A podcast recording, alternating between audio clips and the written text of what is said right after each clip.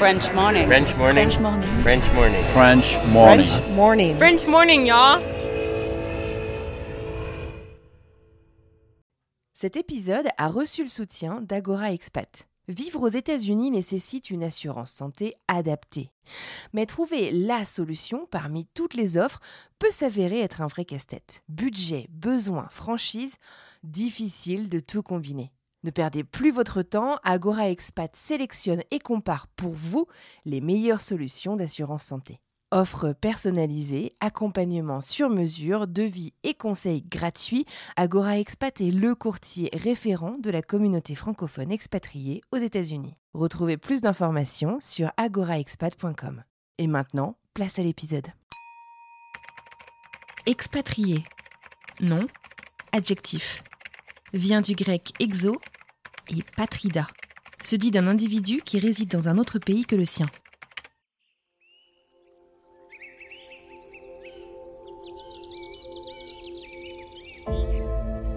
Là, je me sens plus américaine finalement. D'ailleurs, j'ai pris la nationalité il y a. eh bien, ça fait un, un peu plus d'un an maintenant. Il m'a fallu très longtemps pour la demander. Mais je me rends compte que ma façon de voir les choses est beaucoup plus américaine que française. Même si je dis toujours quand on rentre en France, bah déjà on rentre en France. Hein, c'est pas je vais en visite en France. On rentre à la maison toujours. Mais c'est c'est moins la maison qu'avant finalement. C'est mes racines, c'est ma culture. Mais même finalement, j'ai du mal à m'imaginer vivre en France, tu vois. C'est- Je suis, je suis bien ici.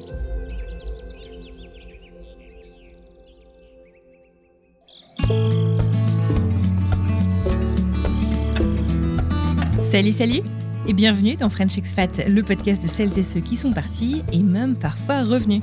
Moi c'est Anne Fleur, je vous parle de Boston et vous connaissez sans doute mon faible pour les histoires d'amour, les histoires fortes, invraisemblables dans lesquelles l'amour triomphe toujours à la fin. Et ben vous savez quoi? Je me suis régalée. Aujourd'hui on prend la direction de la Caroline du Nord, au cœur des Appalaches, ces montagnes mythiques, et on va discuter avec Cécile. Cécile, elle est venue dans la région pour fêter ses 21 ans il y a 17 ans, et en fait, elle est jamais repartie. Ensemble, on discute de son Amérique, de sa relation avec ce pays qui l'a accompagnée, vous verrez, depuis toute petite. On discute aussi de ce que c'est d'élever des enfants entre deux cultures, et pas mal du monde du travail américain, et notamment des faux pas à éviter, vous verrez, elle l'illustre avec quelques petites anecdotes assez croustillantes. Pour ne rien gâcher, Cécile a un joli accent chantant du sud de la France et connaît parfaitement l'histoire de sa région d'adoption. Je vous préviens, il est très fort probable que vous vouliez vous y rendre dans à peine 55 minutes. Avant de lancer l'épisode, je vous rappelle que je vous retrouve à la fin pour découvrir en avant-première la prochaine destination. Allez, ceinture, next stop, Asheville, Caroline du Nord.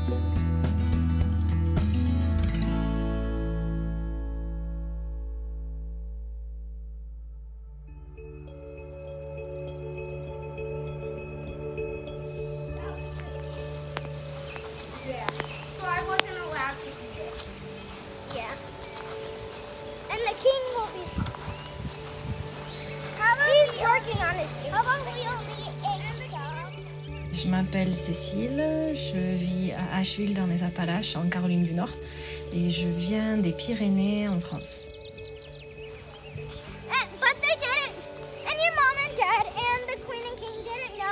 Leopard. C'est où euh, les Carolines? C'est où Asheville euh, aux États-Unis? Je suis pas sûre que tout le monde situe. Alors c'est à peu près au milieu de la côte est, je dirais. En général, quand les gens me demandent où tu vis, je leur dis on est à 4 heures au nord d'Atlanta, on est à 8 heures de l'océan, sauf si tu passes par la Caroline du Sud, on est à 4 heures. Ça dépend de où tu vas. Euh, les États qu'on a autour de nous, on a la Caroline du Sud, la Géorgie euh, au sud, on a le Tennessee juste à l'ouest de chez nous, et après la Virginie au nord. à quoi ressemblait ta vie avant que les États-Unis entrent dans ta vie? Même avant même que tu ailles, avant que les États-Unis entrent dans ta vie. Ouh.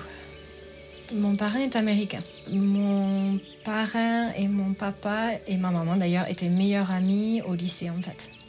Mon parrain est d'un papa anglais, d'une maman américaine. Il est né au Canada. Et en fait, ils ont déménagé quand lui, il avait 6 ans en France, à Toulouse. Donc il a connu mes parents au lycée. Et après, ils ont fait énormément de montagnes ensemble. Mon papa adore la rando. Donc il a emmené tout le monde avec lui, je pense. Ils ont eu toutes sortes d'aventures. Il a rencontré ensuite sa femme qui est américaine, c'est une toute autre histoire. Il a suivi aux États-Unis. Euh, et quand moi je suis née, ben, quelques jours après leur mariage d'ailleurs, ils lui ont demandé d'être mon parrain. D'accord, génial.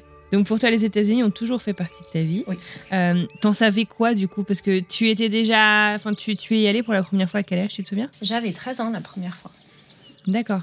Donc tu as eu une bonne dizaine d'années pendant lesquelles c'était les États-Unis, c'était mystérieux, c'était magique. Enfin c'était, t'en avais quoi comme idée euh, avant d'y aller? Les États-Unis, c'était ben, là où vivait mon parrain, c'était les colis qui arrivaient des États-Unis. Je connaissais un peu le Texas par les images, puisque c'est là, c'est là où il vivait en fait. Mhm. Mais je, je pense qu'avant 13 ans, j'y pensais. Enfin, je pense pas que j'y pensais particulièrement en fait. Une fois qu'il partait de la maison, il partait de la maison. Ouais. Mon parrain vit très loin, il vit aux États-Unis. Voilà, Ouais, quoi. ouais. Après, euh, Tu y vas à 13 ans, tu vis euh, toujours dans les Pyrénées, et puis euh, un jour, on te dit qu'on aimerait bien te faire rencontrer quelqu'un, c'est ça? Oui, il y a eu quelques allers-retours entre temps. Donc j'ai Mhm. passé un été quand j'avais 13 ans. J'y suis allée pendant un an quand j'avais 17 ans.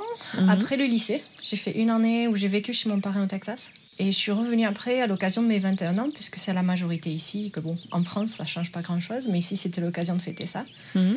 Et à ce moment-là, euh, la femme de mon parrain me fait Ah, ben, euh, je voudrais que tu rencontres mon cousin. euh, je pense que vous allez tomber amoureux, vous marier, avoir des enfants et vivre aux États-Unis.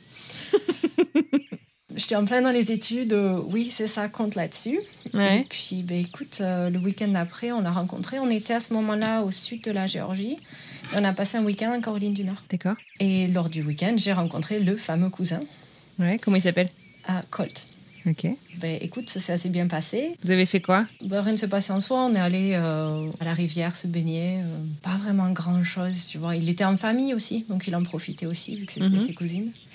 Et puis ensuite, on est reparti au sud de la Géorgie. Et lui, il devait partir en vacances chez sa sœur qui habite en Floride. Il s'est arrêté euh, pour nous rendre visite. Finalement, il est jamais allé chez sa sœur. il est resté avec moi jusqu'à ce que je prenne l'avion, donc euh, cinq jours après. Donc coup de foudre? Ouais, au final, euh, ouais, je te dirais oui. Et vous en êtes rendu compte à quel moment vous aviez un coup de foudre l'un pour l'autre? Moi, juste avant de partir, moi, j'ai rien dit. J'avais quand même 21 ans, ça faisait beaucoup, quoi. Ouais. Et on se l'est dit après au téléphone, au final, quelques jours plus tard, quand j'étais déjà rentrée. Donc il n'y a pas eu un American Kiss avant de partir dans l'avion? Oh, si, si, si, quand même. Quand même. Attends. Suis dans la forêt après avoir couru. Aujourd'hui, il fait soleil. On voit un peu du ciel bleu au travers des, des arbres, mais il y a tellement d'arbres. On voit surtout du vert. Par terre, c'est pareil. Je vois des myrtillers, des fougères. Euh, une petite plante, je sais pas le nom en français, mais ici on appelle ça ground pine ou turkey trot. Et des arbres, des arbres, des arbres à perte de vue. On voit juste le sentier, il se perd très vite au milieu des arbres. J'entends les grillons. Il y a l'odeur un petit peu humide du fait de la pluie d'hier. C'est l'odeur du sol, l'odeur des plantes, l'odeur du soleil. On est vraiment entouré de nature. Et c'est calme, c'est apaisant. Entre le moment où tu admets, du coup, euh, tu t'admets peut-être à toi-même et peut-être à lui euh, que euh, c'était peut-être plus qu'un bisou de vacances. Comment, comment ça s'est passé? Du coup, tu rentres en France, comment tu vis ton retour? Je pense que le retour en France, ça a été intéressant parce que ça, ça, a été- ça allait très vite quand même. Cinq jours, c'est court hein, dans une relation. Mm. Et puis moi, je reprenais les études. J'avais encore au moins un an d'études à faire. J'étais en IUP tourisme. D'accord. Ah, J'étais sur les Alpes à ce moment-là. En fait, on n'avait fait aucun plan. On avait, je me rappelle, ma- la femme de mon parrain me dire Bon, ben, vous avez prévu de vous revoir? Ah Ben non, en fait, en fait, ça semblait tellement évident qu'on n'a même, pas- on même pas prévu quelque chose. Quoi. Et donc ça paraissait tellement évident au sens où, comme tu dis, quoi, ça fait cinq jours. Vous avez passé cinq jours ensemble, plus euh, quelques heures euh, le, le week-end d'avant. Et enfin, tu vois, tu pourrais rentrer en disant bon, ça aurait été cool, mais bon, bah maintenant, voilà, je reprends ma vie en France. Non, tu t'es dit, euh, on fera quelque chose, c'est sûr? Je pense pas que j'ai réfléchi au long terme, en fait. Ouais. Mais juste que je me sentais bien avec lui, je lui faisais confiance et que ben, on allait voir ce que ça allait faire. quoi. Ouais, d'accord. Après, euh, quand tu te lances sur de la longue distance, euh, tu- tu- enfin, c'est dur de prévoir. On est en quelle année à ce moment-là? On s'est rencontrés en 2004. D'accord. Ok. Et Bientôt 20 ans. Putain, ne me dis pas ça, quoi. C'est incroyable. Attends, ça fait 15 ans que je suis ici. Je me suis rendu compte cet été. Ça fait 15 incroyable. ans que j'ai déménagé aux États-Unis. Ça fait beaucoup quand même. T'en passes vite quand bon. on s'amuse. Voilà, au début, on a fait beaucoup à distance, au téléphone de temps en temps. Alors à l'époque, tu vas rigoler, mais lui, il avait pas internet à la maison. Bah, en 2004, ouais. Bah ouais, il m'a envoyé des emails du travail. Skype arrivait, mais lui, il l'avait pas. Donc en fait, euh, je l'appelais de la cabine téléphonique. Ça coûtait une fortune à l'époque en plus. Hein. Beaucoup d'emails, du coup. Là où j'ai eu de la chance, c'est que je devais faire un stage euh, de fin d'études de 4 mois et que mon, mon université euh, nous a encouragé à le faire à l'étranger si on pouvait. Et donc, du coup, j'ai trouvé un stage dans sa région. On, a, on est sortis ensemble cinq jours, et puis après, j'ai emménagé chez lui. voilà, donc c'est de la famille qui me disait Non, mais t'es taré. Ouais, ce que j'avais demandé, c'était quoi quoi les réactions de ton entourage Genre, euh, mais euh, Cécile, tu vas tout plaquer, tu vas y aller? Ou Euh, toi, tu disais, bah, de toute manière, je pars pour un stage, c'est une durée finie. Je savais que j'avais un filet de sécurité, en fait, puisque la cousine de mon parrain, euh, de la femme de mon parrain, vit pas loin.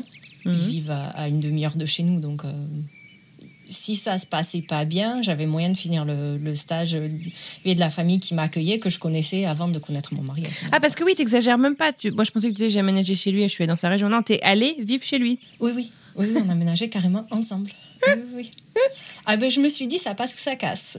Vu la relation à distance, euh, soit on teste et on peut vivre ensemble et c'est très bien, soit si ça passe pas, au moins c'est vu, c'est fait, on finit quoi. T'es comme ça, toi, dans ton tempérament? T'aimes bien avoir des réponses assez rapidement euh, T'es t'es cash Je pense, oui. Ouais, Je suis assez directe en général. donc Ouais. oui. très bien. Bon, je devrais préciser quand même, vu son travail qu'il avait, il travaillait dans des ca- counselors. C'est de l'encadrement pour des programmes à l'année pour des enfants à problème. en gros. D'accord. Hmm. Donc en fait, il était à la maison deux ou trois jours par semaine et le reste de la semaine, il dormait et vivait sur place. D'accord. Donc on se voyait pas tous les jours non plus quand même. Hmm. quoi. Je pense Donc que pas d'overdose. Non, ça va. Mais écoute, ça s'est bien passé et donc du coup, euh, lui il m'a invité à le retrouver pour Noël. Mhm. Donc je suis rentrée à la France, en France à la fin de mon stage. J'ai fini mes études. J'ai essayé de trouver des petits boulots et lui il m'a invité à passer Noël à Hawaï puisque sa maman est Et tu cherchais les petits boulots du coup en France ou aux US en France à ce moment-là pour avoir assez d'argent pour me payer un billet d'avion. Ah oui, ah oui d'accord. Donc c'est toujours dans l'objectif de, de repartir de l'autre côté de l'Atlantique, quoi. Oui, Vous avez eu cette discussion? Enfin, genre, vous avez eu les discussions de. Parce que tu rentrais pour l'amour du pays ou parce que. Je dirais, il aurait été sur Mars, serait sur Mars? Je parle pas martien, mais euh, il parle très bien l'anglais, mais le français pas du tout. Mhm. Donc si on voulait être ensemble, en fait, le choix est un peu limité. Ouais. Alors certes, il y aurait eu des pays neutres ou autres, mais euh, il était déjà établi, il était bien là où il était, il aimait ce qu'il faisait, donc euh, du coup... euh, Et toi, t'aimais bien le coin? Moi, j'aimais bien le coin. J'ai j'ai beaucoup aimé la Caroline du Nord dès le départ. D'accord. Mais c'est vrai qu'à côté de ça, je venais juste de finir mes études en France, donc en fait, j'étais assez libre de choisir où j'allais, quoi. Donc, il t'invite à Hawaï pour aller euh, faire Noël, mais du coup rencontrer euh, belle-maman. Rencontrer belle maman, oui. Et comment ça se passe? Eh ben écoute, ça se passe bien, elle savait pas qu'on venait, donc on lui a fait une belle surprise. Ah oui, tu étonnes. Euh, je pense que les trois quarts des gens de sa famille et de la mienne pensaient qu'on allait se marier à Hawaï. ouais, sérieux, ouais. Tellement que les choses avançaient vite, quoi. Parce que là, à ce stade-là, ça faisait quoi Un an que vous vous connaissiez? Enfin, je me, je me trouvais bien jeune pour ça. euh, moi, ça ne m'était pas du Tu te tout projetais pas dans le mariage? Non, Ouais. non, non, non. Et puis après, ben, il a fallu rentrer. Parce que bon, j'avais juste pris 15 jours. Ouais. Et je suis rentrée, j'ai travaillé et je crois que j'ai passé, je sais plus si c'est 7 mois et demi, ou- non, 8, 8 mois et demi. J'ai passé 8 mois et demi sans le voir. Et honnêtement, ça a été les 8 mois et demi les plus durs de ma vie. Parce que bah, on était vraiment tombés amoureux l'un de l'autre et que Ouais. bah, sans lui, ça c'était pas cool quoi. Ça avait pas la même saveur Non, pas du tout. Et du coup, ben, en fait, j'ai bossé pour payer des billets et repartir. Essayer, l'objectif à ce moment-là, c'était d'essayer de trouver du travail sur place. Mhm. Tu parlais bien anglais? Je parlais très bien anglais. euh, mon stage s'était très très bien passé. Ouais. Le seul problème, c'est que C'est bon, euh, l'immigration, pour revenir? voilà, Ouais. c'est au niveau des visas. Donc, je suis arrivée euh, avec un visa. J'avais un visa B2 en fait que j'avais obtenu quelques années plus tôt. Mhm. Donc, je pouvais rester six mois en tourisme et c'était renouvelable. Donc, je suis arrivée. Vision bisounours, chouette, je vais trouver un travail, un visa. Non. Dans le tourisme à l'époque, puisque c'était là où je travaillais, euh, impossible. J'ai eu plusieurs offres d'emploi, mais aucune qui m'aurait permis d'obtenir un visa en fait. Parce qu'il fallait trouver une boîte qui t'aurait fait le visa, c'est ça que tu veux dire? Voilà. Une boîte qui sponsorise le visa et il faut qu'ils prouvent qu'ils ne peuvent pas trouver des candidats sur place. Ce qui, dans mon domaine, aurait été, euh, je Hmm. pense, impossible, honnêtement. D'accord. Donc, du coup, euh, on a renouvelé le visa parce que je voulais pas repartir. Ouais. Mais du coup, tu pouvais pas bosser. Non, je pouvais pas bosser. Et la, la réalité euh, de la vie fait que, enfin, tu fais comment? Tu vis sur tes économies euh, pendant un an, du coup ou? Je vis sur mes économies et sur son travail aussi. Ouais. Il vivait au milieu des bois à ce moment-là, donc ça coûtait pas super super cher et, euh, et voilà. Il s'est occupé de moi en fait au final, Ouais. quoi, pour que je puisse rester. Qu'est-ce que t'as fait? T'as peut-être profité pour découvrir la région euh? C'était pas simple. J'ai essayé de découvrir un petit peu la région. Je passais du temps sur internet aussi parce qu'il n'y avait pas grand chose forcément à faire. Ouais. Euh, j'ai aidé des voisines avec leurs enfants ou autres, mais c'est vrai qu'il n'y avait pas énormément à faire. Ils faisaient D'accord. des livres. Ouais. Vive la carte de la bibliothèque, hein, voilà. non, Ouais. c'est vrai qu'il n'y avait pas énormément à faire. Et puis, je cherchais du travail. J'essayais de chercher une solution, quoi. Ouais. Je me rappelle quand même déjà à sa famille, mais pourquoi vous vous mariez pas? Mais je faisais, mais attendez, j'ai. J'ai- J'ai j'avais 23 quel ans à l'époque, 20 ouais. 22, 23 ans. J'ai 23 ans, ouais, j'en fais 23 ans, mais je me sens pas prête à me marier, quoi. Euh, Mais c'est marrant parce qu'en fait, bon, après, chacun fait sa vie, elle fait, fait ce qu'il veut avec le mariage, mais tu te sens pas prête à te marier, mais en même temps, euh, t'as t'as réorganisé quand même toute ta vie comme si t'allais passer ta vie avec ce mec, en fait. c'est ça. Donc finalement, l'engagement était presque même plus fort, ou en tout cas aussi fort qu'un mariage, enfin, tu vois. Je pense, oui, au final. Mais symboliquement, c'était dur de se dire qu'à 23 ans, t'allais te marier, quoi. Ouais, ça faisait quand même, pour moi, ça faisait tôt, quoi. Au final, quand on s'est mariés, ça faisait quoi, trois ans qu'on était ensemble? Mhm. Mais si tu ajoutes les mois passés ensemble, c'est pas tant que ça au final. Mm. Parce qu'il y avait beaucoup d'allers-retours, et enfin, il y a eu des allers-retours, mais il y a eu beaucoup, beaucoup de temps sans se voir aussi. Et puis au final, on a renouvelé le visa. Je crois que c'est passé par un avocat d'immigration du coup, parce que je savais pas du tout comment faire. Mais c'est passé très simplement. Et puis on arrivait vers la fin, on était en juin, on arrivait, il me restait un mois et demi de visa. J'étais en panique, je trouvais tout. Enfin, les gens étaient prêts à m'embaucher, mais pas le visa. Et à chaque fois. Et je me rappelle un jour, il est rentré, euh, il rentrait du boulot, moi en larmes. Mais qu'est-ce qu'on va faire? Et ben, il me fait bon, ben on va se marier. Moi je le regarde, pardon. non, mais on va se marier. Ah, ok. Qu'est-ce que t'as pensé à ce moment-là? Je pense qu'à ce moment-là, je savais que c'était un peu une évidence et qu'on n'avait plus trop d'autres options. Quoi. Et au final, ben, c'est ce qu'on a décidé de faire. Donc, on avait prévu de se marier fin juin. On a poussé ça à début juillet parce qu'à ce moment-là aussi, au niveau de la carte verte, ils allaient, euh, ils allaient changer les frais.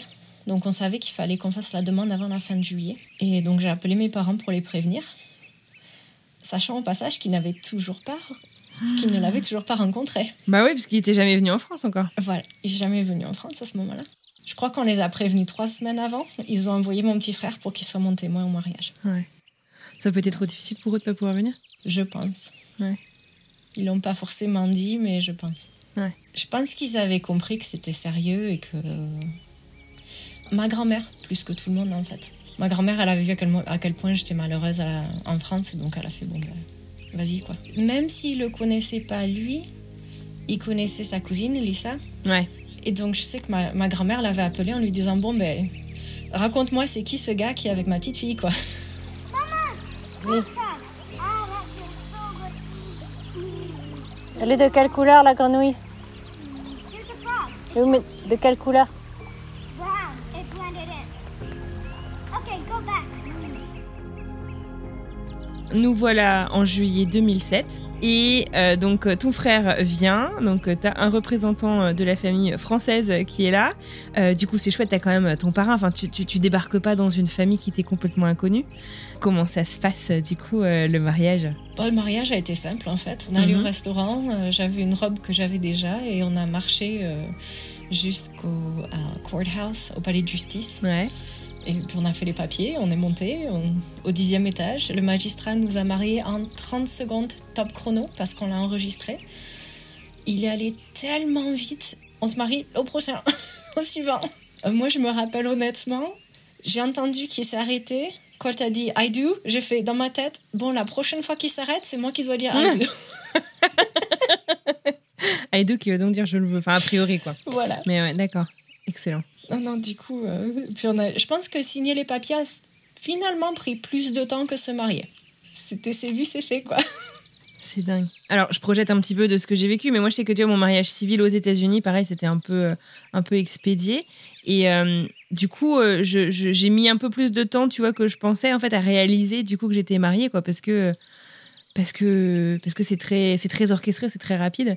Euh, tu t'as pris conscience que waouh, ça y est, en fait, je suis mariée aux États-Unis. C'est euh, une nouvelle vie et en même temps, c'est la vie que tu as commencé à construire déjà euh, en, en Caroline. Comment ça s'est passé de ton côté? Je pense que oui, quand même, parce que je me rappelle le jour même avoir quand même le Ouh, je fais quoi là aujourd'hui? Ouais. Le moment où tu as quand même un peu les Ouais, un peu le wedding stress. jitters. Ouais. ouais, le stress, le stress Ouais. du mariage où tu te dis oh là là là, Ouais. je fais quoi là? Je pense que sur le coup en soi, ça n'a rien changé. Je pense que c'est après que c'est vraiment ça, ça commence à faire ah ouais non quand même on est mariés quoi. Mm. Mais je pense pas que ça a été immédiat Ouais. immédiat. Ça, je dis toujours aux gens le mariage en soi ne change rien. En, en surface, mais en profondeur, tu sens des différences. Elle ressemble à quoi euh, ta vie euh, après? Donc du coup, tu peux obtenir cette fameuse carte verte? J'ai fait la demande. Trois mois après, j'avais le permis de travail. Donc, j'ai Mhm. pu commencer à travailler sur place. Pensant que ça ne prendrait pas trop de temps et vu que le, le permis de sortie de territoire était en plus et plus cher, je t'ai dit, bon, c'est bon, j'en ai pas besoin, je le prends pas.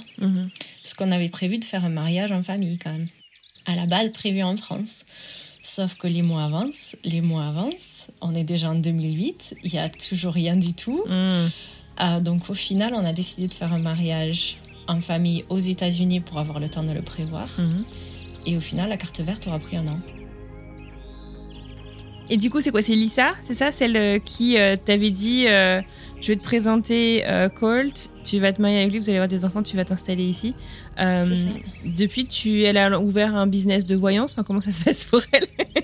Je lui ai déjà demandé, elle m'a dit non, elle le fait que pour les gens qu'elle connaît très bien. D'accord. Ah, bah, c'est dommage, t'as raté un truc. Quoi. Vous l'avez remercié. Enfin, c'est quand même dingue cette, cette vision. Qu'est-ce qui faisait qu'elle pensait que ça allait être le match absolu? Euh, ça faisait déjà 4 ans qu'elle me parlait de lui. Ah oui, Mais d'accord. plus, plus en termes, euh, je pense que vous entendrez bien. Euh, on aimait tous les deux la montagne. Je pense qu'elle a vu qu'on avait des trucs en commun. Mhm. Et quand on s'est rencontrés, ça, le sap, euh, je sais pas en français, Euh, mais ils nous ont. Et c'était bien arrangé. Ils nous avaient mis assis l'un à côté de l'autre Mhm. à table. Et au moment où le repas était fini, tout le monde est parti. quoi. Grillé à 3000 km. C'est ça. Bon, on parlait montagne, donc ça va. On avait tout- il y en avait des points en commun. Donc, Ouais. euh, donc la conversation est bien passée. Quoi. Ah ouais, donc c'était quand même une entreprise familiale, quoi, le truc. euh. Ah oui, oui. Mais en fait, tout le monde est au courant. Ce que je ne savais pas, c'est que lui savait aussi qu'ils essayaient de faire le- C'est les entremetteurs. Franchement, si j'avais su que lui savait aussi, je pense que je me serais levé de table aussi, quoi. c'est vrai. ouais, non, là, quand même. Là, ça aurait fait beaucoup, quoi. Ah, c'est énorme. Donc vous voilà, jeune mariée. Euh, tu trouves euh, un boulot dans le tourisme du coup à Asheville? Je trouve un boulot dans le tourisme. Euh, en fait, j'ai fait plusieurs petits boulots à ce moment-là. C'est aussi au- au- autour de ce moment-là que j'ai découvert le système crédit américain et les dettes qu'avait mon mari depuis ses études et tous les trucs. Parce qu'effectivement les études sont très chères aux États-Unis. Tu veux expliquer un petit peu? Ah, ah, oui. euh, bah, les études sont chères. On s'est mariés, il fallait une deuxième voiture. Donc, il en a profité pour en prendre une qu'il aimait bien. Euh, donc, on s'est retrouvés avec euh, plus de dettes que ce qu'on gagnait dans l'année. Et là, j'ai fait là, oh là là. Moi, avec ma culture française, j'ai fait non, mais on peut pas faire ça là. Ouais. Je peux pas. Et donc, en fait, euh, pendant un moment, j'ai bossé plusieurs boulots pour essayer qu'on rembourse tout ça, quoi. Lui, c'est pareil. Et c'était, on a fait bon. Là, l'objectif, c'est euh, on met les finances à jour. On va pas rester comme ça. Mhm. Et on, on savait, s'étant marié quand même jeune en soi, euh, je crois qu'on s'est marié une semaine avant que j'ai 24 ans, Mhm. on savait qu'on voulait pas avoir des enfants tout de suite, qu'on voulait au moins deux ans avant de même poser la question sur la table. On savait qu'on voulait euh, avoir une maison à nous à un moment. Mhm. Donc les finances, il fallait quand même les mettre, euh, s'en occuper. D'accord, donc ça a été le, un des premiers projets de votre vie de mariée, c'est de remettre les Voilà. finances à flot. Remettre les finances à flot. Euh, puis après, bah, il y a eu le début de la crise euh, financière de 2008. Ouais. Moi, j'ai perdu mon travail à plein temps. Ah, euh, puisque c'était un développement euh, de maison. Mais j'ai trouvé, là, là où je travaillais, l'autre endroit où je travaillais, euh, j'ai eu l'opportunité de travailler pour un hôtel euh, à plein temps. Mhm. Et donc j'ai pris. J'ai passé deux ans à la réception et quatre en tant que supervisor. Mhm. D'accord, ouais, d'accord. Et après ça, ouais. Donc, euh, si j'avance un petit peu, nous voilà en 2010. Enfin, en tout cas, en 2010, c'est les deux ans que vous vous étiez fixés. Vous en êtes où de votre vie à ce moment-là? Bah, à ce moment-là, on profite de la vie, on bouge, on fait des randos, on explore la région. Est-ce que tu peux nous décrire un peu cette région? Oui, bien sûr. Si je la comparais à un endroit en France, je pense que là, ça me fait penser un peu aux Vosges. C'est des très très vieilles montagnes. Euh, elles sont très arrondies, c'est plutôt une forme de colline, mais très boisée par contre. C'est finalement assez rare de trouver des sommets sans arbres. Très très vert. On a un climat subtropical quelque chose. Je sais plus le nom officiel. C'est-à-dire qu'il pleut beaucoup. Euh, je crois qu'on a en moyenne à 40 pouces, me demande pas en centimètres par an. D'accord. La météo assez clémente. Sauf que quand même, pour quelqu'un qui a grandi dans les Pyrénées, je trouve l'été vachement humide. Ouais. Même si tout le Toute monde me dit est, non, hein. mais c'est c'est ça.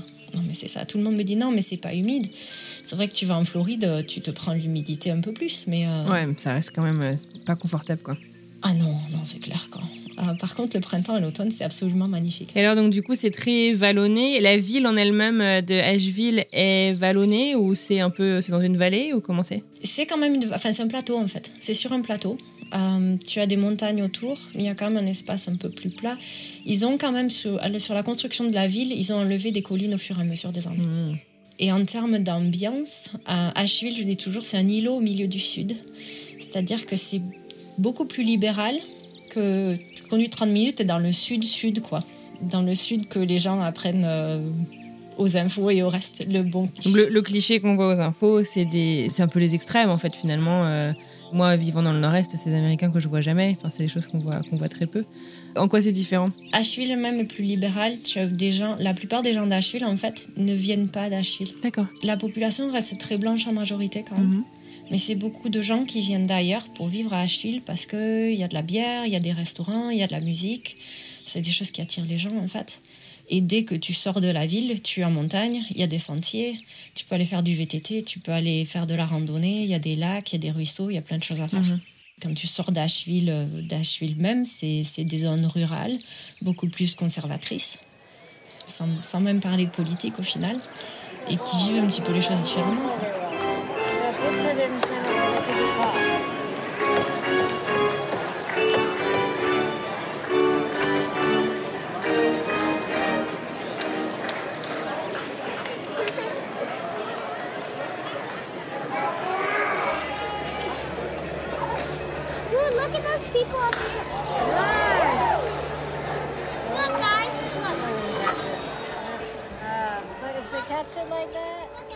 Et quelle est l'atmosphère alors de cette ville? J'ai envie de dire festive. Après, ça a changé euh, ces 15 dernières années. Je sais que mon mari, quand il y a aménagé, c'est à une époque où euh, les commerces, euh, tu avais encore des euh, boarded up, tu avais des, des panneaux de bois, tu avais plein de commerces fermés en Ah fait, ouais. à l'époque. Asheville a été très populaire dans les années 20. D'accord. Tu as eu beaucoup de gens qui venaient ici en fait pour traiter la tuberculose Ah ouais. parce que les, les docteurs faisaient la promotion de l'art des montagnes en fait. D'accord.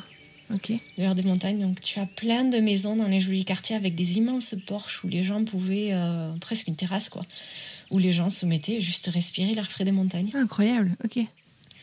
Et euh, sauf que la crise de, financière de 1929 a énormément touché la ville. Mhm. Qu'au fur et à mesure des années, ben, les gens partaient, ne restaient pas. euh, après, tu, tu ajoutes le fait les petits commerces qui ont fermé au, au profit des supermarchés et autres. Mhm. Donc, euh, jusque dans les années 80-90, euh, le centre-ville de la chute, c'était moyen-moyen, quoi. Ah ouais, d'accord. Et après, tu as des, des entrepreneurs qui ont dit euh, non, mais c'est un chouette endroit. Il y a des, des politiques qui se, sont, qui se sont impliqués aussi. Et ils ont doucement commencé à, à faire changer les choses. Et donc, on est passé d'une ville où les gens ne venaient pas finalement. Les gens passaient sur la route juste à côté en direction du Tennessee, à une ville qui a commencé à se faire connaître pour les restaurants, puis pour la bière. Et la bière ici, en fait, on a des grosses brasseries qui sont installées parce que ben, pour la qualité de l'eau. À Sierra Nevada, D'accord. c'en est une, et à New Belgium. D'accord. Ils ont leur centre de production sur la côte est ici. Et plus la musique, on a un centre de concert qui s'appelle The Orange Peel, qui est en centre-ville, et qui, je sais pas comment ils font, mais depuis des années, ils arrivent à faire venir des gros artistes. Et finalement, ils ont réussi à faire connaître Asheville comme étant un endroit où ben, il y a de la musique, où il y a beaucoup de gens qui créent, c'est c'est sympa. Beaucoup de gens qui font du bluegrass. Mhm. Pour ceux qui connaissent pas, c'est un peu le, le cousin du country. Puisque finalement, au niveau des instruments, je sais que c'est. Il pas d'ins- faut pas qu'il y ait d'instruments à, à percussion, il me semble. Il me semble que c'est le banjo, la guitare et peut-être quelque chose d'autre. C'est assez limité au niveau instrument pour, euh, pour qualifier de, de bluegrass. Il y a pas mal de gros groupes qui se sont fait enregistrer sur Asheville. Il y a des studios d'enregistrement qui sont connectés ici. Ah donc une, une ville assez artistique quand même. Ouais, très artistique. Et après, il y a. Je crois que c'est dans les années 2000, il y a une association qui s'appelle Riverlink qui a commencé à réaménager le bord de rivière, qui était en fait avant, euh, bah, comme je pense beaucoup de, beaucoup de villes, c'était la, la zone industrielle, soit des usines, soit des, des endroits de stockage, warehouse. Et en fait, ils ont commencé à acheter, le, acheter les, la terre à nettoyer, à tourner les, euh, les anciennes usines en, fait, en, en studio d'artistes. Mmh, génial, ok. Maintenant, c'est le River Art District. Ou RAD, si tu veux faire euh, genre, euh, je connais mes trucs. Trop trop bien. Bah écoute, ça donne envie en tout cas. Donc c'est une ville en pleine, euh, je sais pas si c'est reconstruction, en tout cas renaissance un peu, j'ai l'impression. Qui s'est beaucoup réinventé. Voilà, là, je pense qu'on est arrivé à un endroit où justement la population locale se pose la question euh, est-ce est-ce qu'il faut arrêter là? Est-ce qu'il y a trop d'hôtels? Est-ce qu'il y a trop de tourisme? Bon, bah bon, ça doit quand même être un coin plutôt sympa puisque ça fait quand même 15 ans que tu, euh, que tu es là. Ça. Euh, du coup, on est au début des années 2010. Euh, à quoi euh, ressemble votre vie? Comment, comment ça se passe avec Colt? Le boulot, la vie, la famille, les finances? Raconte un peu. Je ne saurais pas te dire quand est-ce qu'on a remboursé les gros prêts, mais on y est arrivé. Je sais plus. Il nous a fallu quelques années, mais on y a travaillé euh, euh, d'arrache-pied, hein, je veux dire. Et puis écoute, en 2009, euh, ses parents nous avaient donné des sous pour partir en voyage de noces.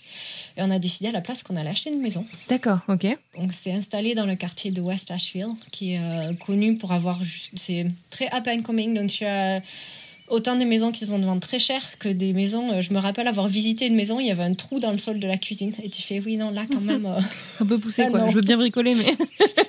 non, voilà.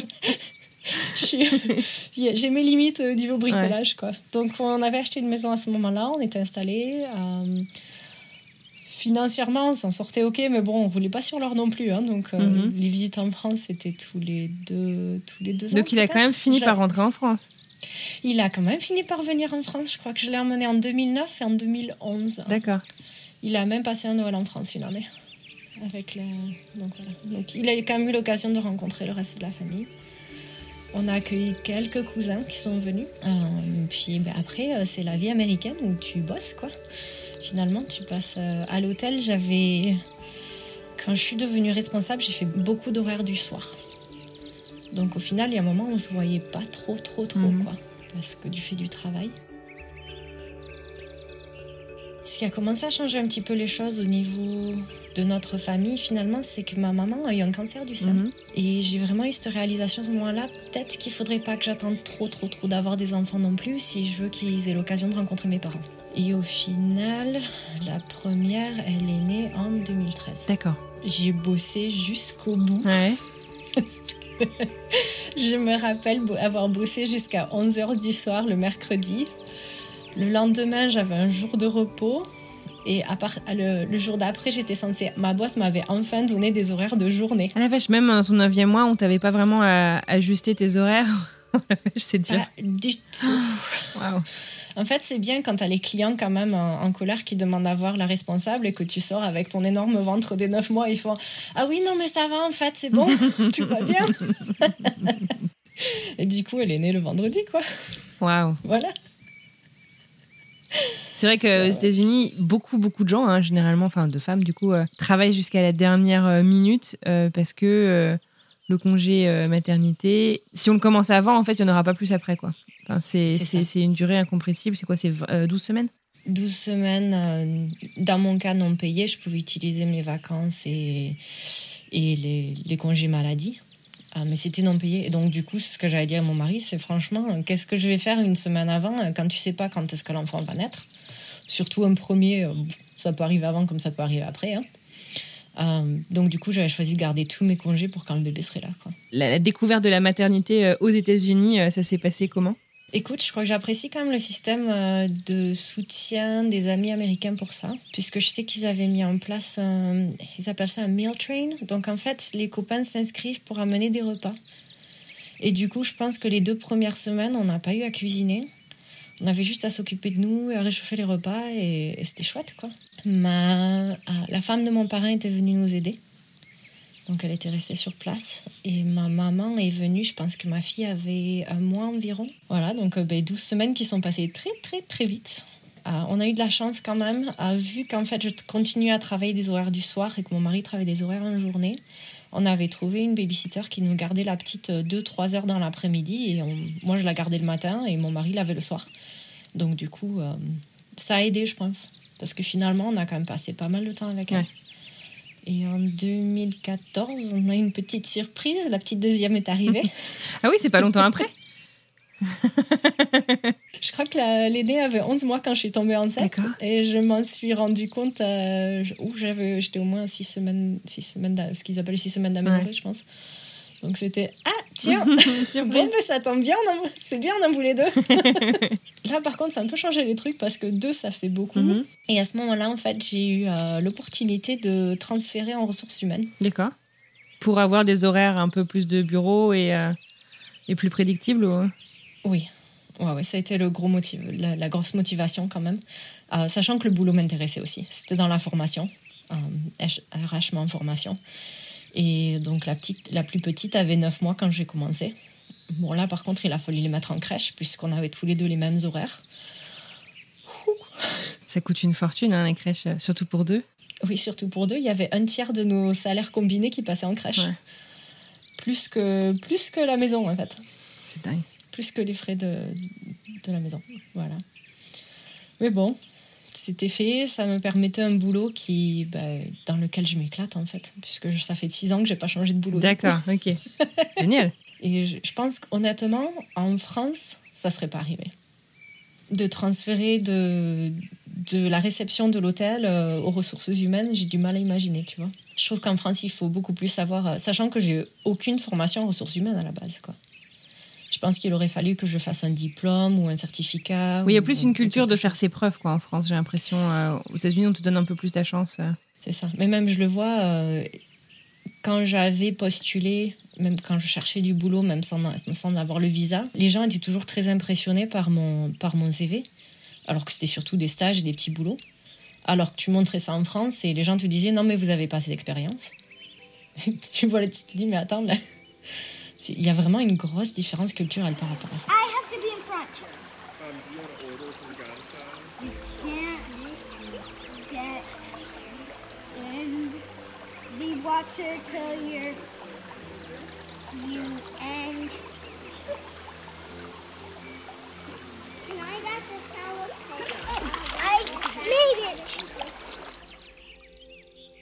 Ton foyer, du coup, euh, te voilà euh, maman euh, de deux petites filles. Tu dirais en fait que, que tes, tes filles, elles sont plutôt euh, françaises, plutôt américaines? J'aimerais tellement te dire qu'elles sont françaises, mais ah non, elles sont américaines. C'est vrai? Ah ouais. Est-ce que euh, est-ce que c'était important pour toi de, de- de- de- d'insuffler une partie de ta culture euh, française? Enfin, Comment est-ce que tu as comment est-ce que tu as fait ça? Est-ce que ça a été un choix conscient ou est-ce que ça s'est fait euh, progressivement? Un choix conscient. Je pense que mon français est meilleur depuis que j'ai mes enfants, en fait. Ah ouais. Parce que finalement, avant qu'elles naissent, à la maison, on parlait anglais. Au travail, je parlais anglais. Euh, donc, je perdais mon français complètement. J'ai d'ailleurs souvenir d'être rentrée et mes cousines euh, qui se moquaient de moi parce que je parlais français avec un accent américain. Avec un accent carrément Ouais, Incroyable. ouais. Aïe, ça, ça fait mal quand tu t'entends dire ça quand même. Ouais, c'est incroyable. D'accord. Et puis en fait, quand elles sont nées, je me suis mise à leur parler en Mhm. français. Alors quand elles étaient bébés, c'était très simple, elles répondaient pas vraiment, donc je pouvais juste parler français. Quand elles ont commencé à parler, euh, il y avait un peu des deux. Il y a un moment où ma maman était restée pour la deuxième et du coup, euh, elles avaient la, la grande qui avait presque deux ans. Du coup, elle nous disait des mots en français aussi. Mais bon, euh, elles sont à la crèche en anglais, puis maintenant à l'école. hein. Papa parle anglais, obligé de parler en anglais à papa. Donc du coup, elles savent très bien que je comprends parfaitement l'anglais et que je le parle très bien aussi. Et du coup, ben, leur parle français, répondent en anglais. Ce qui est un petit peu dur parfois. Il y a eu des occasions où j'ai essayé de pousser un peu. Non, mais vous me parlez en français. Et puis, je pense que c'est sur le compte d'Audren, à une bulle de langue où elle parlait. Non, mais il faut, faut pas le forcer. Il faut que ce soit quelque chose qui vienne de façon volontaire. Il faut pas que ce soit une punition. Donc, du coup, euh, du coup j'ai suivi son bon conseil et j'ai lâché un peu Mhm. l'affaire. Puis j'ai réfléchi aussi, mon objectif finalement, c'est qu'elles puissent parler avec les grands-parents. C'est pas euh, qu'elles puissent aller travailler, vivre leur vie en France forcément. quoi. Ça, c'est c'est un choix qu'elles peuvent faire. Euh, si j'ai pu apprendre l'anglais, moi, à 17 ans, elles ne peuvent pas apprendre le français euh, quand elles seront plus grandes, euh, si elles, ve- si elles le veulent d'un niveau professionnel. Donc l'objectif, c'est plutôt de passer du temps en France de temps en temps, les encourager à appeler leurs grands-parents sur FaceTime pour qu'elles leur parlent, puisqu'ils leur parlent en français.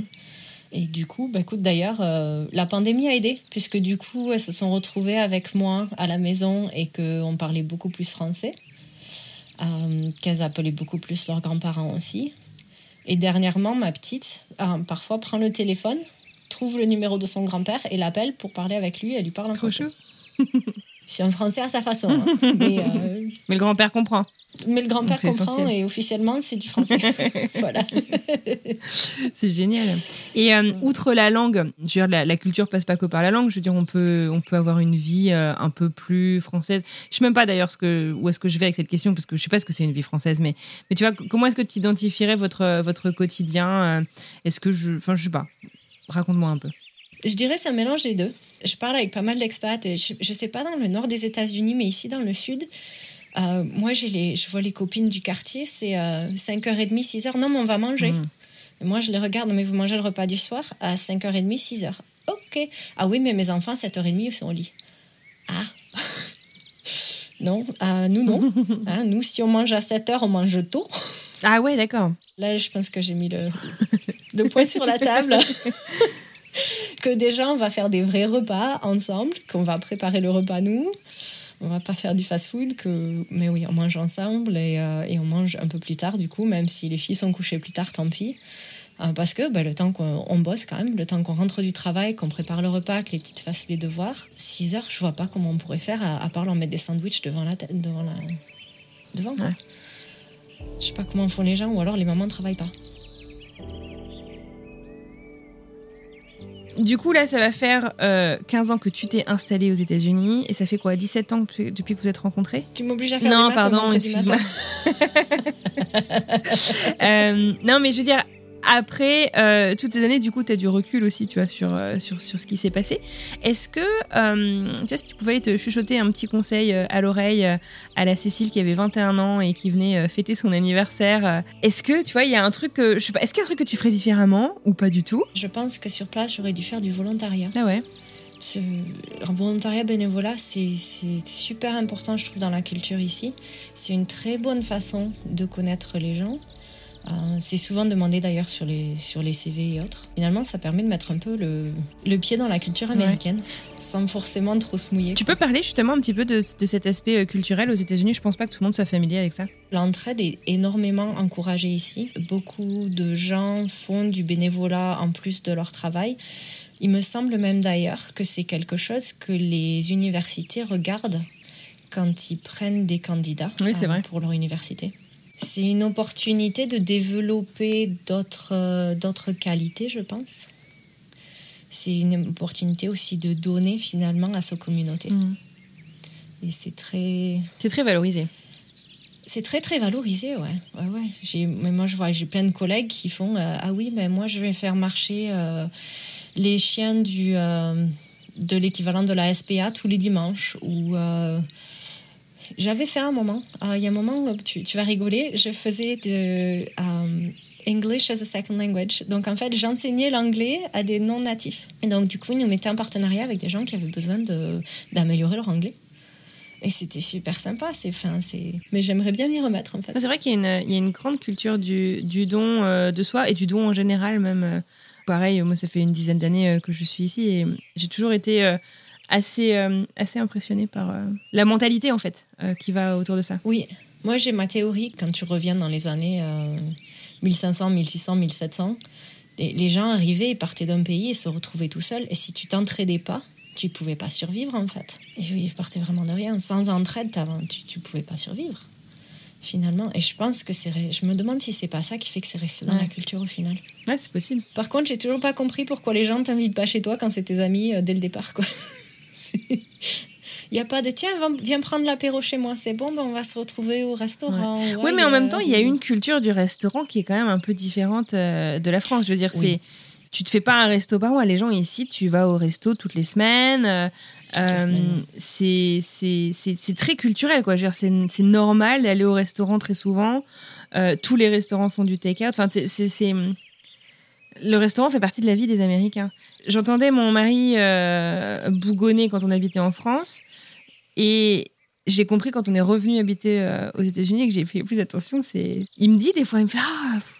Ça fait longtemps, on peut pas, on peut pas genre, arrête de prévoir tous les repas, on peut, on peut se prévoir un soir où on commande à manger. Tu fais, ok, d'accord. Je suis un peu vexée, mais d'accord.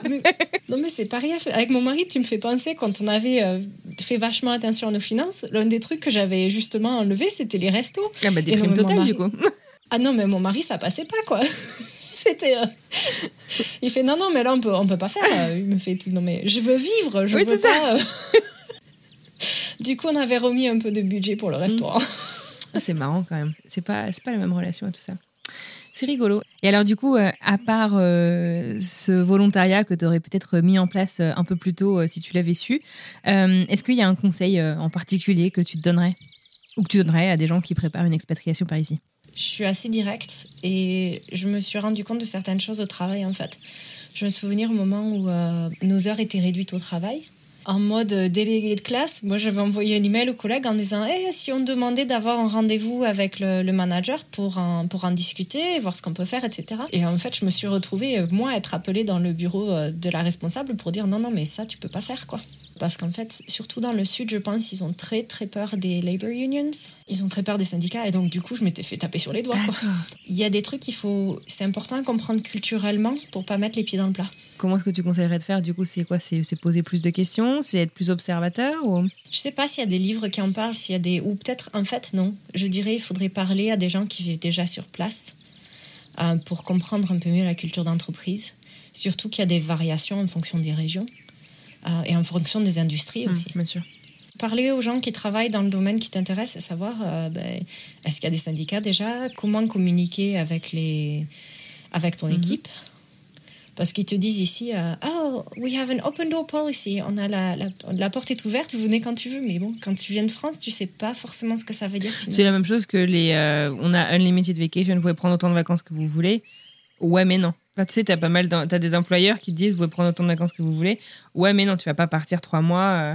Il y a une culture du travail quand même, hein, de manière générale. Dans, dans la... Enfin, à nouveau, j'aime pas faire de grandes généralités, mais mais on peut quand même peut-être euh, sans prendre trop de risques dire que les Américains travaillent beaucoup et, euh, et bossent pour avoir ce qu'ils veulent aussi, quoi. Oui, C'est- Ah je, suis, je suis tout à fait d'accord. non, mais il y a pas mal de, de boîtes, même dans la tech, hein, qui font ça, euh, qui, qui, qui, qui- parce que il y a hum, une grande euh, marchandisation, ça se dit pas, je trouve plus mes mots.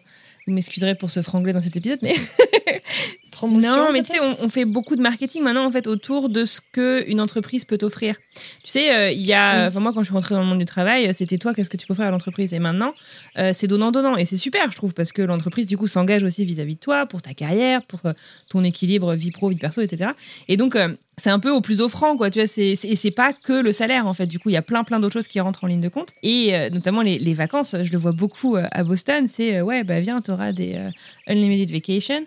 Et tu fais ouais, ok, mais la plupart de mes amis en fait qui le font, en fait, ils prennent à peine leurs 15 jours, quoi. Il y a assez peu de gens finalement qui, qui, les utilisent. Bien sûr qu'il y a toujours des exceptions, mais bref. Ouais, quand tu vois, moi j'ai des collègues, il y a des moments où, où ils partent en week-end de 2-3 jours. Enfin, un week-end de jours, c'est normal, quoi. Et où ils mettent leur, euh, Out of- leur out of office message. Oui, c'est vrai, Non, mais moi, c'est vrai. je refuse de le faire. Il y a un week-end de 3 jours, il y a Labor Day. Oh, Bah oui, non, mais moi aussi, c'est, bah, juste, euh, je, je bosse pas le week-end, c'est tout quoi. Non, mais c'est, Voilà. c'est, tellement drôle. C'est- tellement drôle. Ouais, j'ai fait une demande de vacances récemment. Là, je- on va partir pour Noël, aller en, en France justement. C'est plus de 15 jours. Et donc, du coup, j'ai envoyé un message à ma boss en disant Oui, bon, je sais que c'est pas, euh, c'est pas la durée traditionnelle américaine, hein, mais euh, est-ce que tu peux dire oui quand Ouais. même, quoi? Mais c'est aussi, euh, je pense, tu vois, là, pour revenir sur cette histoire de Unlimited Vacation, je pense aussi que c'est. Ça marche peut-être aussi parce que les Américains déconnectent pas pendant leurs vacances. Enfin, tu vois, moi, je me Ça, souviens quand j'étais manager, je forçais mes équipes à prendre les- le- leurs, euh, leurs vacances. Je me souviens d'un mec qui m'avait répondu, il me dit Bah, bon, bah, très bien, moi, je vais bosser de chez moi. Je dis, mais non, t'as pas compris. tu vas, enfin, il faut, que- faut, faut que tu arrêtes de penser à nous, quoi. Il faut, faut que tu ailles recharger tes batteries. Et lui, bah, ok, tu veux, tu veux pas que je vienne, bah, je vais bosser de chez moi. T'as pas un hobby? T'as pas un truc à faire chez toi, non? Et il trouvait que j'étais très.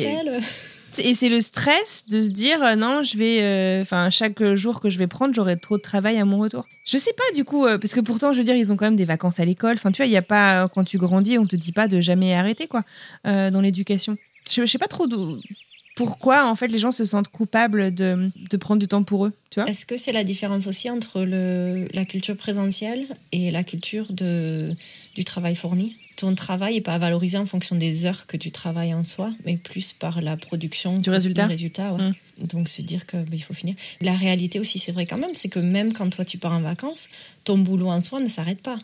Donc c'est vrai que les, les emails continuent à arriver, le la charge de travail continue et finalement quand tu rentres de tra- de- des vacances, il faut rattraper. Puis après, un truc qui est pas propre aux États-Unis, c'est l'hyperconnectivité en fait. Du coup, c'est. Est-ce que tu as d'autres euh, trucs euh, sur euh, le monde du travail euh, américain? Parce que c'est un truc qu'on a assez peu traité finalement. Très politiquement correct aussi, non? Très Je me souviens des, des élections où euh, ma RH euh, m'a fait un training sur le politiquement correct. Il ne fallait pas parler euh, de politique euh, au travail. Je me dis, on est tous d'accord, on, on vote tous pareil. J'ai le droit d'en parler? Non, ok, d'accord. Nous, à notre travail, ils nous disent vous parlez pas politique, religion. c'est comme ça, voilà.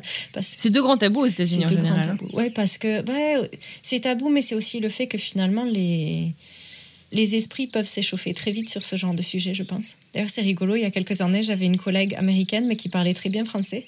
Et du coup, on Mhm. se retrouvait dans son bureau et on parlait en français de tous les sujets où on n'avait pas le droit de parler parce que C'est de la contrebande de débat. c'est de la contrebande de débat. c'est ça. Je sais pas, on est adulte, quoi. On est capable de parler. euh, Si t'étais pas parti pour fêter tes 21 ans euh, aux États-Unis, tu penses qu'elle ressemblerait à quoi ta vie? Je pense que j'aurais été coincée dans le tourisme en fait. Je- Et en même temps, en même temps, j'ai une famille qui aime bien- voyager. et Je me demande si je serais pas partie ailleurs. Euh, L'année où j'ai rencontré mon mari, normalement, j'avais de- fait une demande d'Erasmus en Finlande qui avait été annulée. D'accord. Et c'est pour ça que je suis partie finalement l'été aux États-Unis. Euh, mais je pense que j'aurais j'aurais essayé de partir ailleurs dans d'autres pays et, et voir l'expérience que ça m'a amené aussi. Ouais. Donc t'aurais peut-être euh, tenté l'expatriation dans tous les cas. Quoi. Je pense, ouais, au final, je me dis que peut-être peut-être pas sur du long terme, peut-être sur un truc Ouais. temporaire, certainement en Europe parce que c'était beaucoup plus simple. Je Mhm. pense qu'à un moment, je serais partie quand même. C'est dur à dire parce que je pense que tu l'avais mentionné toi aussi, t'as- toute ta vie d'adulte est ici, quoi. Un vrai travail, pas juste un boulot d'été ou un petit boulot, c'est ici. Mhm. Donc j'ai C'est ça. Moi, j'ai fait que de l'intérim et des stages en France. C'est ça. fait de- C'est ça. Du coup, j'ai vraiment du mal à imaginer à quoi ça aurait ressemblé. Quoi. Hmm. Bon, j'aurais peut-être des enfants qui parlaient français, mais bon.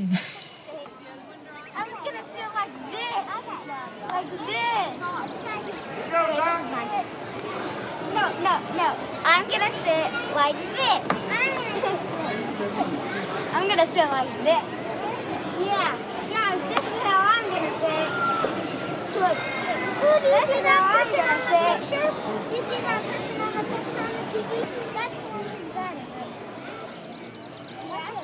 Pour finir, est-ce que tu pourrais, euh, tu nous as parlé un petit peu de Asheville, euh, quels seraient les trucs que tu nous conseillerais? J'aime bien avoir un truc à voir, euh, un truc à goûter, un truc à sentir et peut-être un truc à écouter. Je commencerai un truc que je recommande souvent aux gens qui viennent nous voir, c'est de faire le Urban Trail du centre-ville.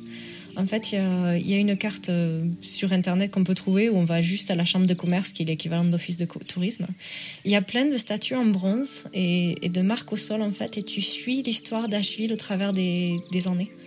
Ah, chouette. Depuis euh, les années 1700, je crois, à peu près, jusqu'à aujourd'hui. Et c'est une bonne façon, le centre-ville en soi est pas très très grand. C'est une bonne façon de voir les bâtiments art déco et les, les autres trucs intéressants de la ville. D'accord. Ça, je commencerai par ça. Euh, un truc à goûter. Euh, nous, on fait toujours un brunch à Sunny Point Café. C'est à West Asheville.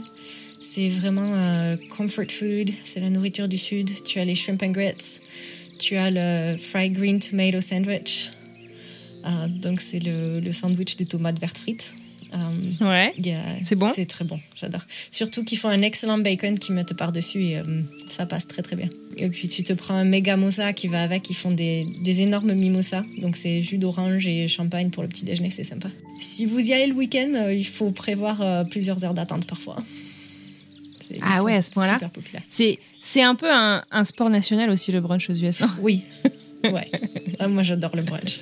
Pour une odeur, j'ai envie de te dire l'odeur de la forêt. Parce que quand je vais courir, en particulier l'été, il y a cette odeur un peu d'humidité, de terre, de végétation qui est assez unique, très différente des Pyrénées où j'ai grandi. Et je sais que c'est, je sais pas, pour moi, je me sens chez moi en fait quand je sens ça. Alors pour ceux qui viennent et qui ont envie de découvrir la forêt, ici les sommets sont couverts de forêt tout en haut.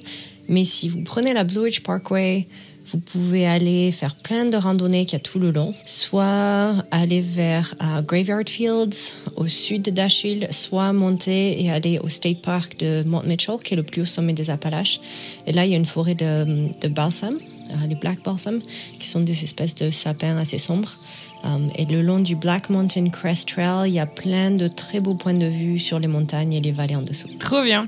Mais écoute, ça fait envie en tout cas. Je te remercie euh, infiniment. Petite question euh, rituelle euh, de la fin avant de te laisser euh, profiter de ton week-end euh, en Caroline. Euh, Aujourd'hui, est-ce que tu te sens plutôt française ou américaine? Tu m'aurais posé la question il y a trois ans, je t'aurais pas répondu pareil. Euh, Ah ouais. Mais là, je me sens plus américaine finalement. D'ailleurs, j'ai pris la nationalité il y a. bien, ça fait un, un peu plus d'un an maintenant.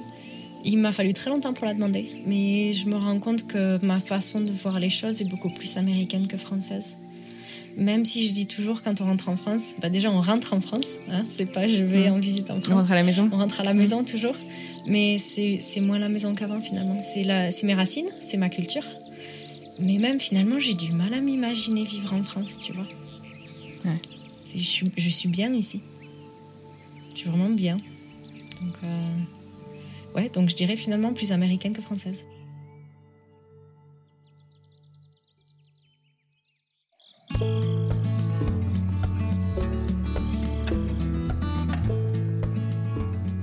Et voilà, c'est terminé pour aujourd'hui. J'adresse un immense merci à Cécile pour ce joli conte de Noël et puis plus sérieusement pour ce chouette moment de partage. Ainsi qu'à vous pour votre écoute. Bon, et sinon on part où la semaine prochaine? La semaine prochaine, je vous propose une micro-série sur le thème de l'expatriation. Expat, immigré, français de l'étranger, autant de dénominations et de titres que de polémiques. Au final, qui sommes-nous? Pourquoi et en quoi nous sentons-nous si proches et si différents à la fois? Rendez-vous mardi prochain pour le premier volet de cette toute nouvelle série de fin d'année. Et puis si ce que vous écoutez dans French Expat vous plaît, likez, partagez, parlez de nous autour de vous. À mardi